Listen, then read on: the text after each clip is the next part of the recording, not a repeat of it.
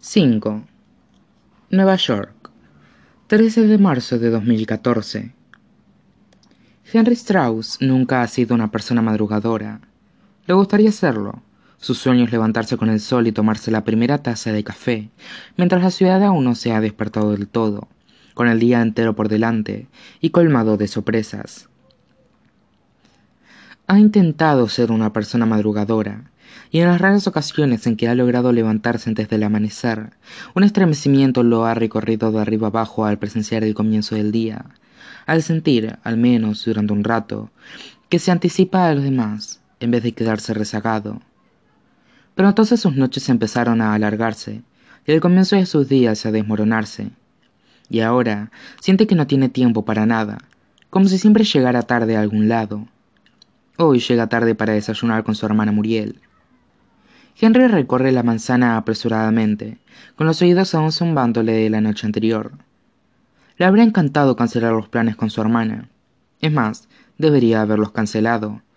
Pero ya lo ha hecho tres veces en el último mes, y no quiere ser un hermano de mierda. Ella solo pretende estar ahí para él, y eso resulta agradable. Es algo nuevo. Nunca antes había estado en este local. No es uno de los lugares que frecuenta, aunque lo cierto es que Henry se está quedando sin cafeterías en su barrio. Vanessa le fastidió la primera, Milo la segunda, y el expreso de la tercera sabía a carbón, así que dejó que Muriel escogiera el sitio, y ella se descantó por un pintoresco escondrijo llamado Girasol, que al parecer no cuenta con ningún letrero ni dirección ni forma de encontrarlo, salvo que tengas una especie de radar hipster, hipster del que Henry obviamente carece. Por fin divisa un único girasol estampado en una pared al otro lado de la calle. Trota para cruzar antes de que el semáforo se ponga en rojo, pero choca con un tipo en la esquina y murmura unas disculpas, a pesar de que el otro hombre le dice que no pasa nada. En serio, nada de nada.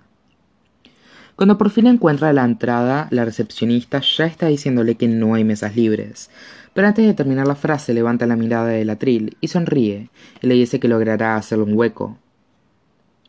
Henry mira a su alrededor en busca de Muriel, pero su hermana siempre ha considerado el tiempo como un concepto flexible, de modo que aunque él ha llegado tarde, ella va a llegar todavía más tarde, desde luego. Y en el fondo, se alegra por una vez, porque le proporciona un momento para tomar aire, para arreglarse el pelo y librarse de la bufanda que intenta estrangularlo incluso para pedir un café. Intenta que su apariencia sea lo más pulcra posible, aunque da igual lo que haga, pues no cambiará la forma en que lleve, en que ella lo ve. Pero aún así le importa. ¿Cómo no iba a importarle? Cinco minutos después, Muriel aparece.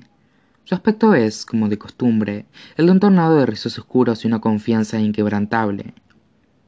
Muriel Strauss, que a los 24 años solo habla del mundo en términos de autenticidad conceptual y verdad creativa, que ha sido la niña bonita del panorama artístico de Nueva York desde su primer semestre en Tisch, donde se dio cuenta rápidamente de que se le da mejor juzgar el arte que crearlo. Henry quiere a su hermana, de veras, pero Muriel siempre ha sido como un perfume intenso, mejor en pequeña dosis y a distancia Henry, exclama ella, quitándose el abrigo y dejándolo caer en el asiento con una dramática floritura. Tienes un aspecto estupendo, le dice, lo cual no es cierto, pero él se limita a responder. Tú también, Mar. Ella esboza una sonrisa resplandeciente y pide un café con leche, y Henry se prepara para un silencio incómodo, porque la verdad es que no tiene ni idea de cómo hablar con ella. Pero si algo se le da bien a Muriel es mantener una conversación, así que se bebe su café solo y se acomoda mientras ella comparte con él los últimos cotilleos sobre los artistas emergentes de la ciudad. Luego le cuenta sus planes de Pascua y habla entusiasmada sobre un festival de arte experimental en la High Line, a pesar de que todavía no ha abierto sus puertas al público. No es hasta después de que termine una perorata sobre una pieza de arte callejero, que no era un montón de basura, sino una crítica al despilfarro capitalista, acompañada de los de Henry y sus asentimientos de cabeza, cuando Muriel saca a relucir a su hermano mayor. Ha preguntado por ti. Muriel jamás había dicho eso, no sobre David, y nunca a Henry. Así que Henry no puede evitar preguntar. ¿Por qué? Su hermana pone los ojos en blanco. Me imagino que porque se preocupa por ti. Henry casi se atraganta con el café. A David Strauss le preocupa muchas cosas. Le preocupa mantener su posición como el cirujano jefe más joven de Sinai. Se preocupa, es de suponer, por sus pacientes.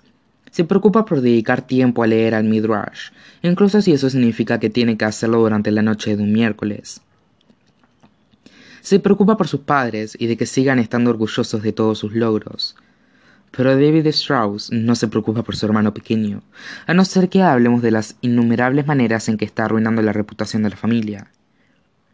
Henry se mira al reloj, aunque éste no le dice la hora que es. Es más, nunca da la hora. Lo siento, hermanita, dice, arrastrando la silla hacia atrás. Tengo que abrir la tienda. Se interrumpe a sí misma, algo que antes nunca hacía, y se levanta de la silla para envolverle la cintura con los brazos, apretándolo con fuerza. Parece una disculpa, una muestra de afecto, de amor. Muriel es por lo menos diez centímetros más bajita que Henry, lo suficiente para que él pudiera apoyarle la barbilla en la cabeza si tuvieran una relación cercana, pero no la tienen. Espero que volvamos a vernos pronto, le dice ella, y Henry le promete que así será.